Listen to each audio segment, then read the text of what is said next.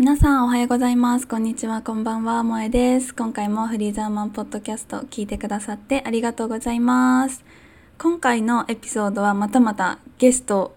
とのトークになります。今回のゲストは私のフリーザーマンのコーチングアカデミーの、え受講生、そして認定コーチでもあるスペインに住んでいるサキさんに来ていただきました。さきさんは一歩踏み出したい人へ向けてマインドセットコーチとして活動しているんですけど今ねなんとスペインにあの住んでスペインから活動しているということでスペインのね私スペイン本当に大好きなんですよ。と言ってもあのバルセロナしか行ったことないんだけどそんなねさきさんの、えっと、スペインに行ったきっかけとかまあ、そっちでの生活とか、まあ、その行くまでにどんなジャーニーがあったかとかそういろんなね話を聞いてきたので、えっと、何かねちょっと海外にこれから住んでみたいなとか海外で仕事をするってどんな感じなんだろうってあの気になっている方はすごくあのとてもためになるお話だと思うのでぜひぜひ聞いてください。それではさきさんとのインタビューです。どうぞ。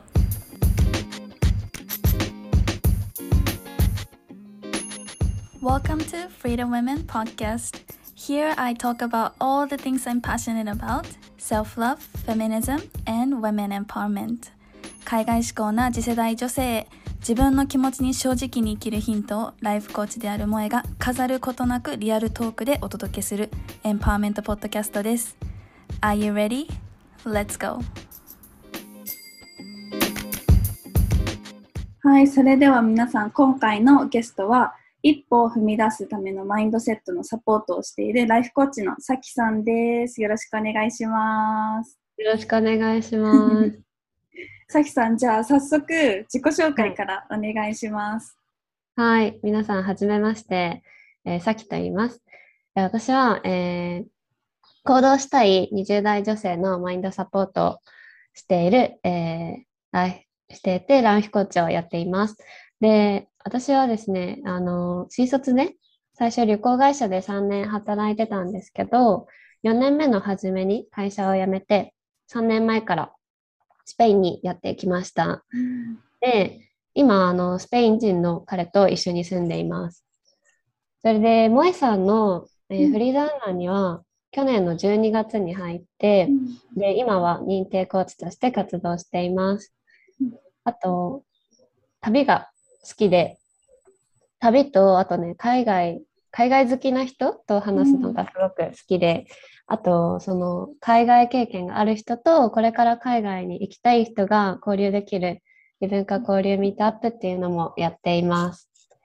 はい、よろしくお願いします。よろしくお願いします。じゃあ今もスペインからね、参加してくれてるということで、スペインのどこにいるスペインのうん。バレンシア州にあるアリカンテっていう場所にいるんですけど、多分ほとんどの人がアリカンテって聞いてもピンとこなくてどこかわかんないのかなと思うんですけど、えっと、地中海沿いにある都市で、うん。地中海の近くに住んでいます。なんかさ、さきさんのインスタグラムとかのストーリー見てても、なんかすごい自然がなんかたくさんあるようなところなのかなって、なんか都会っていうよりかは、ふいそういう雰囲気を感じてるけど、そういう感じ、うん。もうね、田舎ですね。なんか、うん。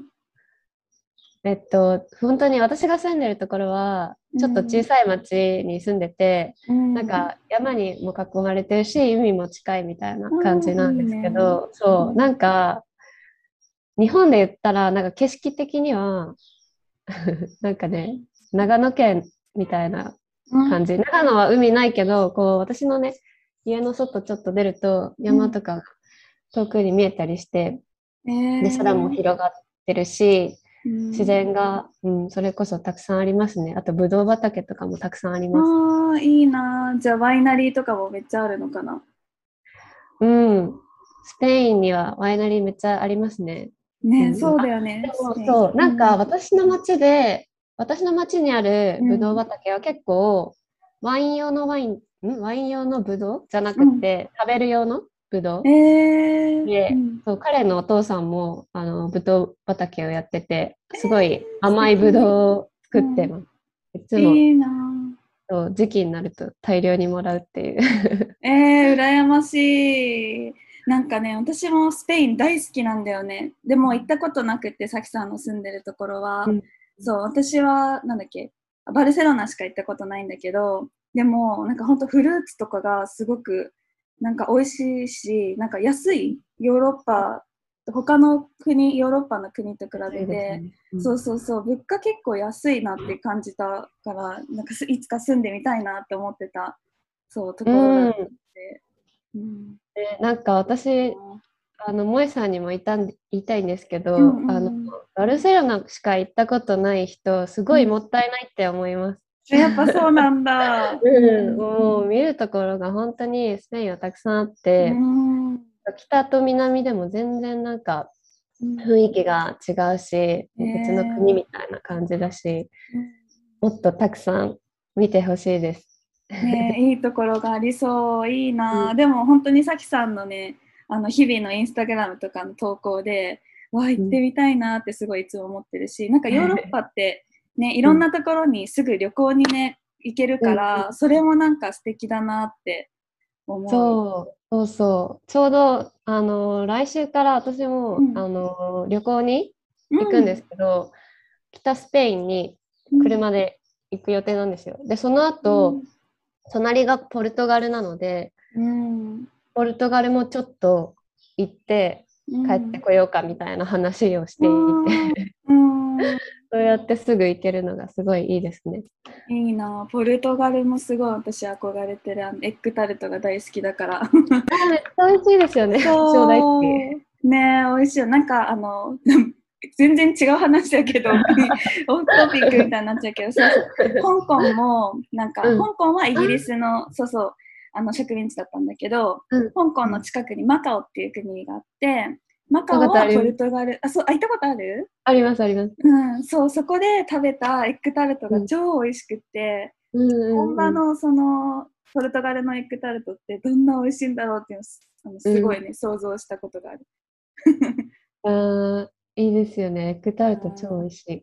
うんうんうん、そうだからさそういうさなんかいろんな、ね、ヨーロッパに住んで拠点を置いていろんなところにこう旅行に行ったりとかなんか多分今ね、なんかそう海外生活とかに憧れてる人からしたらさきさんの生活めっちゃ羨ましいなって思う人いっぱいいると思うんだけどなんか、うんそのさきさんの今までのこの今に至るまでの経緯とかも今日は聞いていきたいなっていうふうに、うん、思っててなんかはい。さきさんは最初はその会社員日本で会社員をしてたって言ってたんだけどそこからそのスペインに行くまでってなんかどういうこう葛藤があったりしたんですか？うん、そうですね。私はあの、うん。学生時代結構英語が好きで英語に力を入れていたんですよね。うん。で、大学時代はあの交換留学でイギリスにも行ったんですけど、その時に、まあ、初めての長期留学で、うん。で、なんか英語ペラペラになって帰ってくるぞみたいな感じで思って行ったんですけど、なんか1年じゃペラペラになって帰ってこれなかったっていうのと、あとなんかその現地に結構日本人の留学生がいてうん。でなんかせっかく英語の環境なのになんだろう。こう日本人の友達も結構作ってしまったからなんか日本語も喋る機会とかがあってななんでわわざわざこっちに来たのになんでここで日本語喋ってるんだろうみたいな感じで、ちょっと思い描いてる留学生活ができなかったっていうちょっと後悔が残ったんですよね、その大学時代の留学は。っていうのでなんかもう一回長期で海外行ってみたいなっていうのがその後もずっとあってであの社会人になったらワーホリちょっと行ってみたいっていうふうには思ってたんですよね。そう。っていうのと、こう、ま、英語をこう力入れてきたのに、会社に入ってから、英語をね、全然使わない部署に配属されて、で、私が今までやってきたことは何だったんだみたいな感じで、生かさ、生かすことができなかった、英語を。っていうのもあって、なんかそれもあって、なんだろう、英語をもっと使いたいなとかっていうので、えー海外に行きたいっていう思いが結構強くあったのかな。でも、それでこう、でも行きたいけど、なんか、まあ、お金もかかるし、また友達とか家族とも離れちゃうし、みたいなので、あんまりね、あの、すぐに決断することはできなかったんですけど、こう、最初は、うーん、その英語を使いたいっていうところは、なんか会社で使えないなら、じゃあプライベートで使えるようにしようっていうふうに思って、で、シェアハウスに住むことにしたんですよ。で、そのシェアハウスが、あの、外国人と日本人半々が住んでる国際交流がテーマのシェアハウスだったんですよね。で、そこに住んでみて、結構みんなに刺激を受けて、結構なんだろう、あの、ワーホリ経験がある日本人とか、これからワーホリに行こうとしてる日本人もいたし、あとはこう、日本語が全然喋れないのに、日本に来てインターンして頑張ってる、あのね、外国人のハウスメイトもいて、なんかそういうのに刺激をもらって自分も海外行ってこうんう成長したい、なんかレベルアップしたいなみたいな風に思って、えースペインに行くことにしました。うんえその社会人の時っていうのは4年って言ってたっけ？う、うんんそうですね。日本で3年丸々働いて4年目の始まりに辞めました。うん。でもその3年って言ってもさすごく長いよね。その最初の新卒で入った時にあうん。ちょっとあんまり英語この部署で使えないじゃんみたいになってから3年間そのモヤモヤっていうのを持ってた時期だったってこと？うん。うん、そうですね。そう、なんか、もやもやを結構1年目からもう持ってたんですけうど、ん。なんか、なんだろう、会社、ここに私のやりたいことはないみたいな風に感じたんですけど、うん。こう、あの、お父さんにそれをなんか言ってみたら、なんかこう、や、やりたくないからやめるのはあんまり良くないじゃないかみたいな話をされて、で、なんか他にね、やりたいことができて、そっちの方がすごいやりたいっていう気持ちがあるんだったら、それってまあやめて。い全然いいと思うけど、こう、嫌だからやめるっていうのは、なんかこうね、なんか継続力とかっていう面で、なんかあんまりよく思われないよみたいなので、あ3年は続けた方がいいんじゃないかみたいなことも言われたんですよね。で私はそれに対して、うん、すんなり受け入れたわけではなく、それに対しても結構まあもやもやを感じてて、で、まあ、結局私はまあ3年は働いたんですけど、うん。まあその当時は、なんか、あの、1年目の時はまだ他にやりたいことっていうのが分からなかったんですよ。やりたいことって自分はこの仕事ではないなっていうのは分かってたけど、うん。でも他にやりたいことってなんだろうっていうので、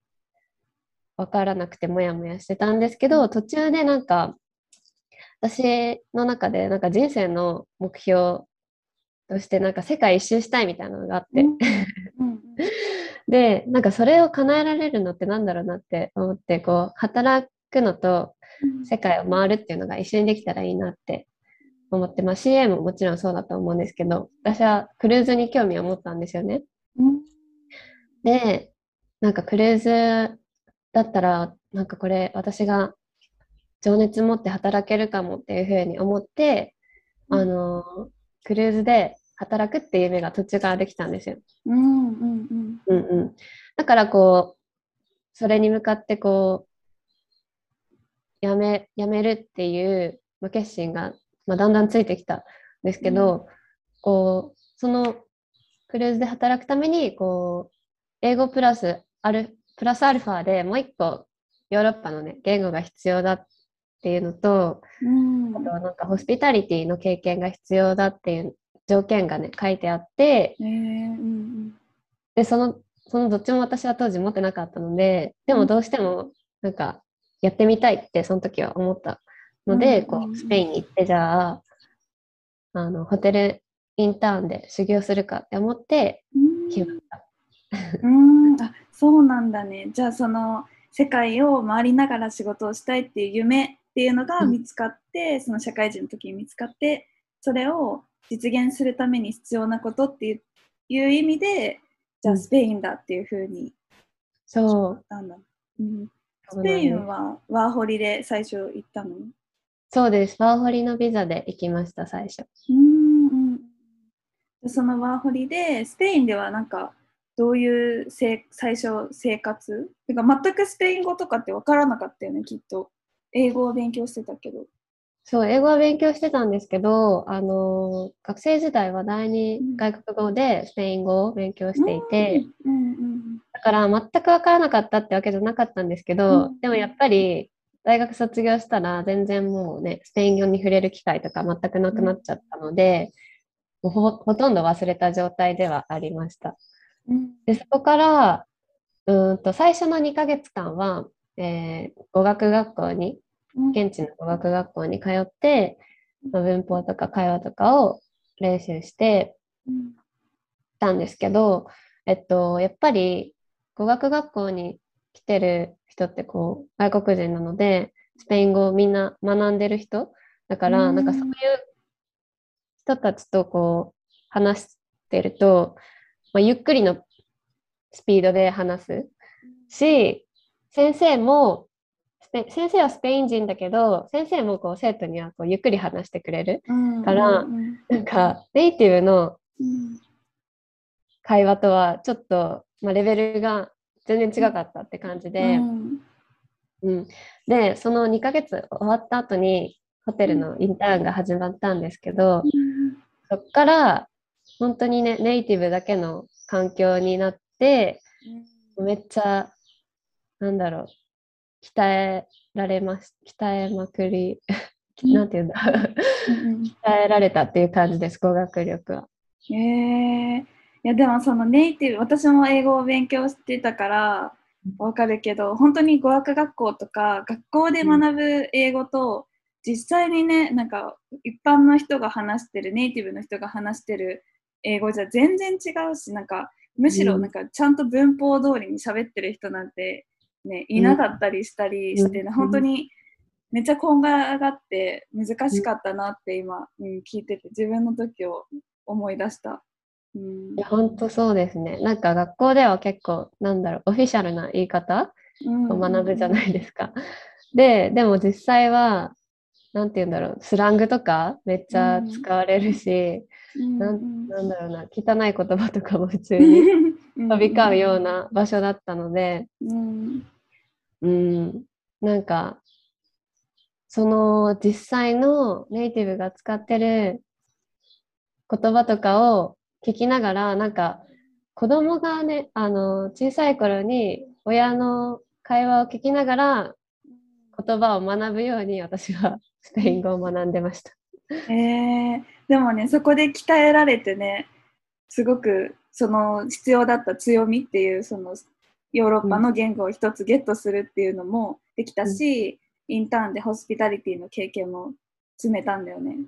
そうですね。うん、じゃその経験を積んでじゃその夢だったその船での仕事をこうに挑戦しようってしたのはいつ？これがなんか、うん、挑戦しなかったんですよ結局。なんかどうしたどうした？そのインターンをやってて途中で、うん、あのなんかそのクルーズのクルーズへの興味がだんだんなくなってきたんですよね。うんうん、そう。でその理由はなんだろうクルーズの働き方なんですけどクルーズってあの数数ヶ月間こう船に乗って毎日働くっていう働き方ででその後ね下船した後に1ヶ月とか2ヶ月とか大きい休みがもらえるっていうそういうスタイルなんですよ。で私は最初興味持ってた時はそのね大きい休みもらえるって最高じゃんみたいな感じで思ってて、でしかもなんかこう楽しい職場とか楽しい、えー、なんだろうこう外国人の同僚と一緒に働けるっていうのだったら楽しければこう毎日でも働けるだろうっていうふうに思ってたんですよ。そうでもなんかこうホテルでインターンしてた時にあの一回ちょっと10連勤になったことがあって、うんでその10連勤シフト制だったんですけどたまたまその10連勤になった時に結構しんどくて なんかなんかなんだろう体力的っていうよりも結構精神的にうんなん。か気持ち的になんかモチベーションが全然上がらないみたいな感じで、あ休みまでまだ何日もあるみたいな感じで毎日考えてしまってて、なんかこんなに10日間でこんな感じだったら、私数ヶ月も船に乗って毎日働くって、うんなんか無理じゃんって思って、なんかクルーズはなんか違うかもしれない。というか、なんかその自分の自分にとって休みが大事だっていうことにその時気づいたんですよね。うんうんそうだからまあどっちかというとこう、まあ無理無理かもっていう感じでこう諦めたというよりはこう自分の大切なものが分かったから、じゃあその働き方は私には合ってないなっていうふうに思ってうん。その夢はやめようってなりました。潔く。うん。でもねそれなんかイメージとかではこの仕事いいなと思ってたけどなんか実際のじゃあその生活になったのを想像しするとあでも私こんなところがこの生活したら失うなとかなんか冷静になって考えてこう決断できるのってすごいすごいなって思う。うん。でもやっぱその時ってちょっとモヤモヤした気持ちがあったから、やっぱりモヤモヤすると考えるんですよね。うん。そう。で、なんか自分の中で考えて、じゃあこれって私は好きじゃないのかなとか、これはしない方がいいのかなみたいなので、こう考えて、結果、ね、うんいろんな決断をするみたいな感じですね。うん確かになんか心の中でこれでいいのかなモヤモヤっていうのがあった時はそう立ち止まって考えるのってすごい大事だよね。うん、うん本当大事ですね。うんうん、でもねやっぱ私の周りにも私あのホテルでバイトしてたりインターンもしたことあるしあと、ね、航空会社で働いてたから本当に周りにも船で働いてた人っていう人もいてその人たちの話聞くといやすごい大変そうだなって思う働き方とか、そっか。うん、合ってる人もいると思うけどでもやっぱりその毎日その職場にずっといなきゃいけないっていうのも結構な、ね、精神的にその、ね、何ヶ月もその陸から離れてっていう環境が、なんだろうかなりタフな人じゃないとなんか難しそうだなってちょっと思った、うんいろんな話を聞いて。ねえ、うんうん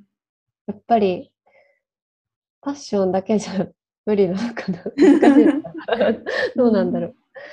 でもねその生活が大好きでそのうんコロナの影響で船の仕事ができなくなっちゃったけどもうそのパンデミック終わったらまた戻りたいって言ってるすごいパッションに感じてる人もいるからなんか本当人,、人それぞれなんだなっては、うんうんうん。思ったなじゃああーそんなさきさんがこういやちょっと船の仕事は違うかなってモヤモヤを感じて自分と向き合ってこう、これじゃないって決めた後のさきさんってなんかじゃあ今のライフコーチまでってライフコーチとして活動するまでってどういうなんだろうどういうふうに気持ちが動いていったんですか？うん、そこまでも結構なんかうん。長い道のりになるんですけど、まずはあのーそうインターンが終わった後どうしようってなったんですよね。うん。何何で働こうっていうふうに最初はなってたんですけど、なんか仕事でこう何をやりたいって考えるよりもこう、どう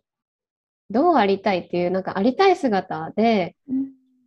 考える方がなんかいいなってなんかその方がなんか自分がぶれないなっていうふうに思ったんですよね。そう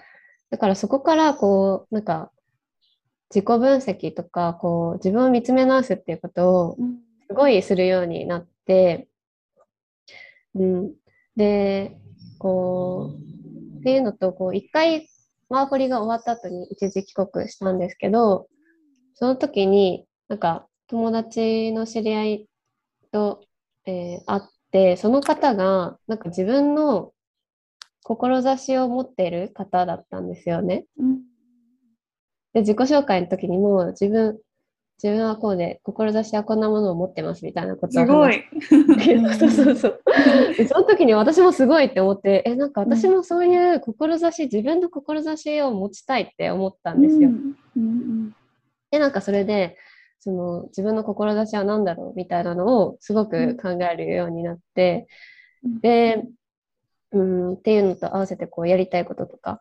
を考えていったら、結局たどり着いたのが、あの、私は、あなんだろう、異文化交流してる時にすごい充実感を感じるし、なって思ったんですよね。で、興味があることはやっぱり海外とか、旅とか、異文化交流っていうところが興味があったので、一旦結構その自己分析してる間に、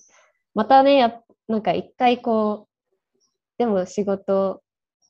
ちゃんとした仕事をやっぱ見つけ見つけようかなとか思って、うん、なんかブレたりもしたんですけどこう結局はこう、えー、自分の興味に従って動こうっていうことにして、うん、なんか当時は2年前とかだったかな2年前とかは、えー、なんだろうなバーチャルツアーとかなんかオンラインの旅イベントみたいなのに結構参加して、でそそうやって自分の興味に従った時に結構ワクワクした気持ちを取り戻すことができたんですよね。でそこからこう自分もやっぱりそういう交流できる場所をなんか作りたいなって思って異文化交流ミートアップをそこからやろうっていうことに決めました。で、それを始めたのが去年の10月なんですけど、でその後に、なんか、ある本に出会って、なんか、英語、私はこう、その時は英語、英会話、子供に英会話を教える仕事をなんかバイトで始めてたんですけど、うん、そこからあの英語を話せるようになるっていうこう英語勉強法についての本に出会った時にあこれ私やりたいことかもって思って、うん、なんか英語コーチに興味を持ったんですよね。うん、でなんかこれが私のやりたいことだって思ってなんかさ最初はその異文化交流のやつやりたいって思ったのに、うん、次はこう英語コーチやりたいみたいな感じになって、結構なんだろうなん、なんて言うんだろうな、やりたい気持ちが 散乱してた。そう。で、次はその、英語コーチになるためにコーチングを学ぼうかなとか思ったり、英語の勉強法とかも学ぶためにちょっと勉強始めたんですけど、結局なんかその時、あの、帰国子女とか、なんか海外、英語圏に何年も住んでる人とかの英語力と自分の英語力を比べてしまって、うん、なんか自分の英語に自信ないなっていうふうに思ったんですよね。で、そこから、なんだろう、自分に自信がないのに英語コーチになるってちょっと違うなっていうふうに思って、もともとコーチングはね、その英語コーチになりたいっていうので、コーチングを学びたいっていうふうには思ってたんですけど、こう自分に自信がないってそもそもなんだろう小さい頃からずっとそうだなっていうのを感じてきてでそこをなんかまず直さなきゃ直さなきゃやりたいことがこうできても、うん、なんかまた自信をなくしてこうチャレンジすることができないなっていうふうに思ったから自信がない自分を変えたいっていうふうに思って、うん、萌さんのコーチングを受けることにして、うん、なるほど。でもさなんかやっぱりそのなんだろう。じゃあ英語コーチなのかなとか国際交流なのかなとか、うん、やっぱ行動してるからこそこういろんなねさきさんの中でこうオプションが好きなこれが好きかもみたいなオプションができてきたんだなって思ってなんかそれはなんかすごいなって。だってやっぱ今やりたいことが分からなかったり自分が何ができるか分かんなかったりで悩んでる人もやっぱりいるから、うん、でもそれをさなんかずっと同じ場所で同じことを毎日しててもそれってやっぱ見つからなかったりするから、うん、なんかそのさきさんがこう行動してきたからいろんなオプションがあって、ね、それぞれに挑戦これしたらいいかなって考えられてきたんだなって思ってすごいすごいなってうん、聞いてて思ったまず。ありがとうございます。なんかやっぱり、自分がこう充実してる時とかワクワクしてる気持ちの時って、なんかどんな時だろうって考えたら結構私はこう新しい人に出会ったりとかなんか日本人だったとしても、なんかそのその人のバックグラウンドをこう深く話したりなんかその人の夢を聞いたりとかするのってすごく好きだったんですよね。そういう時に、うん、そう初めて会ってもそういう話ができたらすっごく満たされた気持ちになるなっていうふうに思って、うん、なんかそういう深い話をできる場所を自分で作ったりとか、まあ、ライフコーチもこう相手と1対1でそういうね人生の目標とかを叶えていくために話していくサポートしていくっていうところなので、うん、なんかそういうところにつながってきてるのかなって思います。うん、うんそうだよね。でもなんかその自分の好きな気持ちとか純粋に楽しいって思えることをするってでそこからそれなんかその最初はそれがやることが何につながるかっていうのが分かってなくてもその気持ちを大事にしていろんなことやってたら、なんかね自然とさきさんの場合はじゃあライフコーチジングに近づいてたつながってたみたいなところになんか、ね、着地してもしかしたらそこからまた違うものになるかもしれないっていうのもあると思うけど、うん、うん、なんかその純粋に好きなことをつらやってみるっていうのすごいいいなって思いました。うん、じゃあそんなさきさんがなんだろうじゃあまずいろんなことに挑戦する前に自分自身がこう自信がない自分っていうのが昔からあったっていうのに気づいて、うん、じゃあ自分のためにもコーチングを学ぼうっていうふうに決めたけど、うん、じゃあ実際にこうコーチングを学び始めて受け始めてからなんかどんなところに自分のなんか変化とか成長したなっていうふうに感じますか？そうですね。私はこうコーチングを受けてみてなんか一番自分に影響があったなって思うのは萌さんがやってくれた潜在こ潜在意識のコーチングで,、でその潜在意識コーチングですごい自分の深い価値観を知ることができたんですよね。で私の価値観はこう前は気づくことができなかったけど何だったかっていうと、なんか平和とか誰かの大切な人の笑顔とか、あと本音で本音で生きるっていうところが自分にとって大切なんだなっていうことに気づいてからすごくなんかこれをやっぱりやっぱり大切にしていけば自分が満たされていくんだっていうことに気づけてなんかその価値観がクリアになったこと自体が自信にもつながったしなんかそれに沿ってこう日々過ごしていこうっていうふうに思えたんですよ。でなんかじゃあ本音で伝える本音でこう生きるためにはどうすればいいかとか考えるようになったし、うん、なんかこう自分が持ってる価値観でやっぱりそれを求めてるっていうことだからそれうん。それを満たすためにはどうすればいいのか、えー、日々を考えて実践してみたいなところで、うん、えー、やってったっていうのとこうそれをする中でなんか自分、うん、本音で生きるって、まあ、つまり、まあ、自分が思ってることを伝えるってこともそうなんですけど、まあ、自分のありのままをこう伝えていくみたいなのもあって、なんか自分の、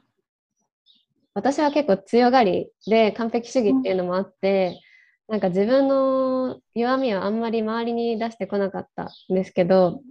それもこう自分が求めてる価値観の中ではそれを出していくっていうことも大切なんだっていうことに気づいたんですよ。だからこう最初はあのあんまりインスタでも顔出しとかあんましてなかったけどちょっとずつこう顔出しもするようになってでどんな自分でもこう大丈夫って受け入れるようになったからそれもできたことだしあのポッドキャストもこう萌さんのおかげでなんですけどこう自分の声を届けるっていうことも、ね、できるようになったしでこの前はこうワークショップも開催してみんなの前で自分の過去の経験とか自分の性格とかもこう恥ずかしがらずに伝えることができるようになった。っていうのももうすごい自分の中では変化だなっていうふうに思ってます。うん、確かに。でもそれってさ自分になんか自信とか勇気がないとできないことだよね。なんか自分の思いとか率直な気持ちとか自分のちょっとね辛かった過去の経験とかをこう人に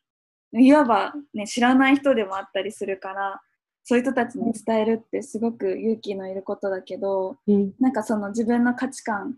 自分にこう本音で生きるっていうのが分かったからこそそれをすると自分は満足するしっていうのが今は分かるからそれができるようになったって確かに大きな変化だね。うん、なんかそうすると人との関わり方もだいぶ変わってくるのかなって思った。なんか結構ね私さきさんとのあのセッションで結構印象に残ってるのが結構パートナーとの関係とかもたくさん話したなって思ったんだけど、うん、そういう部分ではどう何か変わったところとかってあったりする？そうですね。これはでもなんかコーチングをまあ受け始める前からも結構、うん、まあ、意識しようっては思ってたことなんですけど、うん、なんか私は結構そのパートナーに自分の気持ちを伝えるのがちょっと苦手で、うん、まあなんか言える時は言えるけどでもこれを伝えたらちょっと相手がこう思うかもしれない怒っちゃうかもとか悲しむかもとか傷つくかもみたいな思った時にはちょっと伝えたいけどやめとこうみたいな風になって自分の中に留めたことがすごく多くって去年は。でもそうしてたらなんかうんいいリレーションシップにならなかったんですよ。そう。なので、なんかそれをこう、その思った時にそれを伝えるっていうのを、ができるようになってきたっていう感じで、うん。うん、で、その、あとは、そうそう、なんか、コーチングをこう受けてから、うん、もっとするようになったことは、自分が今やってるこのコーチングのこととか、この萌さんとのセッションで話したこと、自分にとってはこれが大切なんだよとかっていう価値観をそのパートナーにもシェアするようになったっていうのがあります。うん、えー、素敵。それをシェアしてなんかどんな反応してくれるんですか？えー、そうですね。どんな反応してたかな？でも結構なんかこう私のやってることはこう、うん、応援してくれてるし、うん、受け入れてくれる、うん、いいねっていう感じの反応でした。うん、うん、でもなんかそこはさなんか恥ずかしがらずに本音で尾崎さんがパッションに思ってることとか今取り組んでることとかをなんかパートナーの人にこう伝えてで向こうもそれがいいねって言ってもらえるってすごい心強いと思うし、うん、なんか多分自分がそのなんだろうな自信がなかった時に比べてもっともっと今やってることに自信を持ったり明るく表情とかから多分変わってくるじゃないですか。うん、それがあるからその周りの周りにいる人もそれがなんか伝わって応援してくれるっていう環境を自分でなんか作り出したような感じがするなって聞いてて今思った。うん、そうですね。うんうんうん。そう、しかもなんか、彼が結構こういろんな国に行きたいっていうふうに思ってて私もそうなんですけど、なのでなんか、いつかこうバックパッカーして一緒にいろんな国を回りたいねみたいなことを話しててコーチングでそのねバックパッカーも実現できるライフスタイルになるかもねみたいな風な話とかもしててお互いにそういう自分のこう近況とかをシェアすることで、うん、なんかそのなりたい未来にもこう近づいてるねみたいな話ができるとすごいなんかなんて言うんだろう。嬉しい気持ちになるなって思います。ああすごい。ワクワクだね。でもさきさんのね彼もどこでも仕事できるからね。うん、言っちゃえば、まあそうかな。でも手に職系だからね。私のあのパートナーと同じ料理人だもんね。そうそうそう。そうそうそう。だから私も彼どこでも仕事ができるから、うん、その言葉は喋れなくてもこうね、こう、うん、スキルっていうのはあるから、うんうん、で私も私でインターネット w i f i さえパソコンさえあればできるから、うん、どこでも行けるじゃんって話してすごい2人でなんか今ワクワクしてるから。なんかその話をねすると楽しいですよね。ね。うんうん、じゃあもう本当にコーチングを受けて学んでねさきさんの中でいろんな変化があったみたいだけど、これからのさきさんはなんかどういうこう夢を持ってたりどういうふうになんかなりたいなみたいなのがあったりしますか？はい。えっと、ちょうど昨日、なんかフリーダーマンのスラックでもシェアしたんですけど、なんか、最近すごい自分がこう、ギブする喜びっていうのを感じていて、うん、なんか誰かのためになることをこう、もっとやっていきたいなっていうふうに思うし、うん、なんか自分のこれまでの経験が悩んでることとかも含めて、うん、悩んできたことかも含めてこう誰かの役に立つっていうことをすごく実感していてでそういうのを必要としてる人にもっともっとシェアしていきたいなっていうふうに思っています。でなんか私はこう半年前にこう萌さんとのセッションを始めた時になんか与える人になりたいなっていうふうに思ってて、でなんか与えられる人になるためにはこう自分がまずは満たされてなきゃいけないっていうのでこう自分が満たされるためにこう必要な価値観知ったり自分自身を見つめるっていうことを学んだりとかなんか自分を見つめ直すことをすごくたくさんしてきてでその結果こう今満たされた状態。だからこうギブできてるし、寄付することでまた自分が満たされてるっていうので、なんかなりたかった自分にどんどんどんどん近づけてるなっていう実感があって、で、その、その先にはこう、やっぱり、あの、私も大切にしてることなんですけど、あの、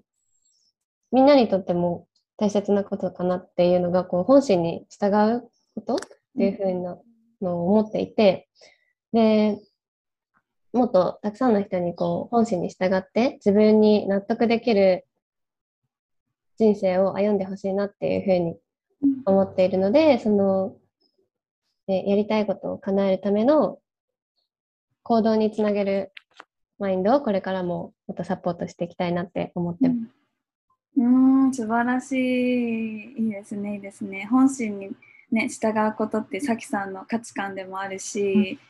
うんなんかもう実現してそれがもうどんどんどんどん今ね目の前で実現していってるから、うんうん、多分今ある目標とかも、ね、これからすぐに叶えるんじゃないかなって、うん、めっちゃワクワクしますさきさんの将来。楽しみ。でね楽しみ。ではなんかさきさんの今ねあのどういうところでつながれるかとか、今あのワークショップ開催中っていうことなので、なんかそれについてもぜひここであの皆さんにシェアしてほしいなと思います。はい。えっと、私はちょうど昨日ワークショップが終わったんですけど、6月17、18で、うん、えー、2日間のワークショップを開催していて、自分軸で生きるっていうのがテーマの、うん、えー、Live Your Life ワークショップっていうのを開催してました。で、えー、もう2日間終わったんですけど、そちらのね、録画が6月30日まで見られるようになっているので、で、今からでも参加できます。で、このワークショップでは私のこう会社員時代のモヤモヤとか、そこからどんなマインドでスペインに来たっていうのかっていうのと、あと私は結構昔からケチだったんですけど、なんかそのケチだったのに、今は自己投資できるようになったっていう、そのお金のマインドチェンジのところもお話ししています。はい。で、この、えー、ワークショップに動画で参加したいよっていう人は、私の公式 LINE を登録してください。で、公式 LINE は、えー、私のインスタに、えー、リンクが貼ってあります。で、インスタグラムは、えー、さっきアンダーバー、マイライフで出てきます。はい。あと、もう一ついいですか？うん、もちろんもちろん。ありがとうございます。そこでもちょっと、えー、紹介したんですけど、えー、7月から新しいアウトプット型のコミュニティを開始する予定で、うん、で、自己否定してしまう人とか、えー、自信がない人が1ヶ月間とことんこう自分を肯定して満たされるように、満たされた自分になってこうやりたいことに一歩踏み出せるようになるコミュニティです。で、こう、自信がないって結構、なんかいろんな人に共通する究極の悩みなのかなっていうふうに、思ってて、で、私がこう、半年前まで自信がない、なかったっていうところから、今、こう自分を信じて自信があるっていうふうに変わるまでにやってきて、よかったことを、高校のコミュニティに詰め込んでいます。で、えー、こちらの詳細も公式 LINE から見ることができるので、えー、ぜひチェックしてみてください。ありがとうございます。本当だよね。自信がないって究極の悩みだよね。自信があれば何でもできるもんね。うん、いや、本当そうですよ。うんうんうんうん。でそれをこう、うん、みんなで積み上げるみたいなコミュニティ。うん、うん、そうですね。